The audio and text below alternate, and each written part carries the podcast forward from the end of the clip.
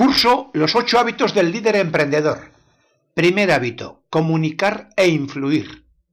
Tema 1.4. ¿Cómo influir sobre los demás en la empresa? ¿Qué le ocurre en general al jefe mientras está hablando su colaborador? Que sabe lo que pretende el colaborador, aprende cómo piensa, analiza la responsabilidad que asume. El jefe tiene tiempo para pensar. Y lo más esencial, el colaborador se siente importante. ¿Qué le ocurre en general al colaborador mientras está hablándole el jefe? Cree que el jefe no se entera de lo que realmente pasa, que le está haciendo presión, que el jefe va a lo suyo y lo más grave, que el jefe es el importante. ¿Cuál es la conclusión? Que el saber influir consiste en saber hacer las preguntas correctas, escuchar y seguir haciendo las preguntas correctas y seguir escuchando. Pero hacer las preguntas correctas puede no ser fácil, exige innovación y preparación previa. Y por escrito. El que pregunta dirige, y el que pregunta inteligentemente dirige inteligentemente. Es lo que hace un líder emprendedor. Para que usted observe el gancho tan potente que suponen las buenas preguntas, veamos algunos ejemplos. ¿Por qué a veces los trabajadores que dependen de un jefe no hacen lo que se supone que deberían hacer? Respuesta. Porque tienen un jefe incompetente. ¿En qué situaciones los empleados utilizan mucha energía para justificarse? Respuesta. Cuando tienen miedo. ¿Qué ocurre cuando una persona está siempre metida en problemas? Respuesta, que es parte de los problemas y quizá es quien los está originando. ¿Cómo distingue un colaborador si es un medio o un fin para su jefe?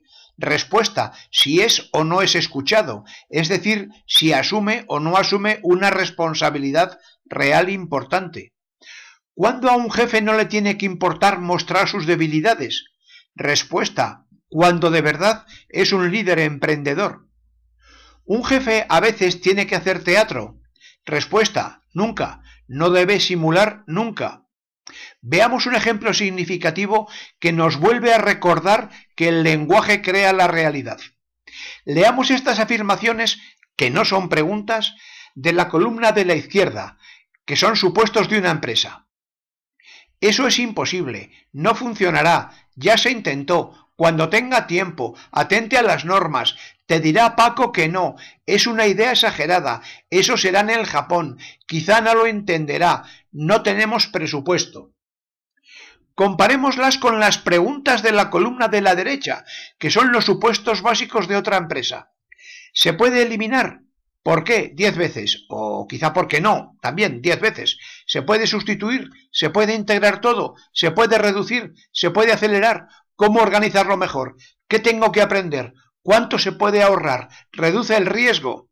Ahora yo le pregunto, ¿a qué tipo de empresa conduce un lenguaje y el otro? ¿Recuerda usted esta figura?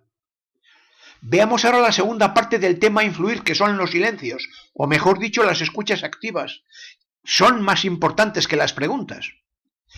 Este es un cuadro de un acuarelista inglés, William Blake, que refleja a Arnold Toynbee en su inmortal obra La Historia, cuando trata de los grandes líderes. Aparece aquí el Padre Eterno en el trono del Altísimo. Debajo está el demonio Satán con un movimiento vigoroso y lanzando un grito.